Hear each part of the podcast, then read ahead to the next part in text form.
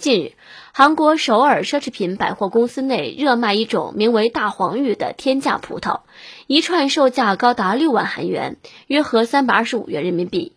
韩媒称这是从日本引进的新品种，但马上遭日媒打脸，称是韩国果农未经许可偷偷种植了日本的微醺葡萄。暗访记者采访的一名韩国果树苗经销商对此则理直气壮地表示：“日据期间，日本也偷走了韩国很多品种，那也是小偷行为。”哎呀，众所周知啊，宇宙起源呢啥的都是他们韩国嘛，对不对？葡萄算个啥呀？韩国表示：“我凭本事偷来的，那就是我的思密达，我再生个一。”那就只是我的，不是你的了。你再主张是你的，那我就告你侵权，思密达。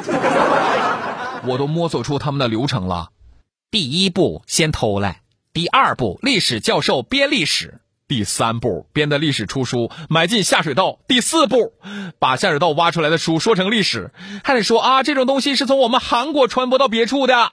第五步开骂，第六步申遗。我说的对不？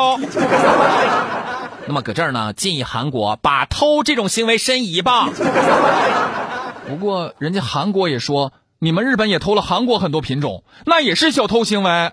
哎呀，一个明偷，一个暗偷，半斤对八两嘛。嗯，其实我最想知道的是，哎，你那个葡萄好吃吗？求链接想尝尝。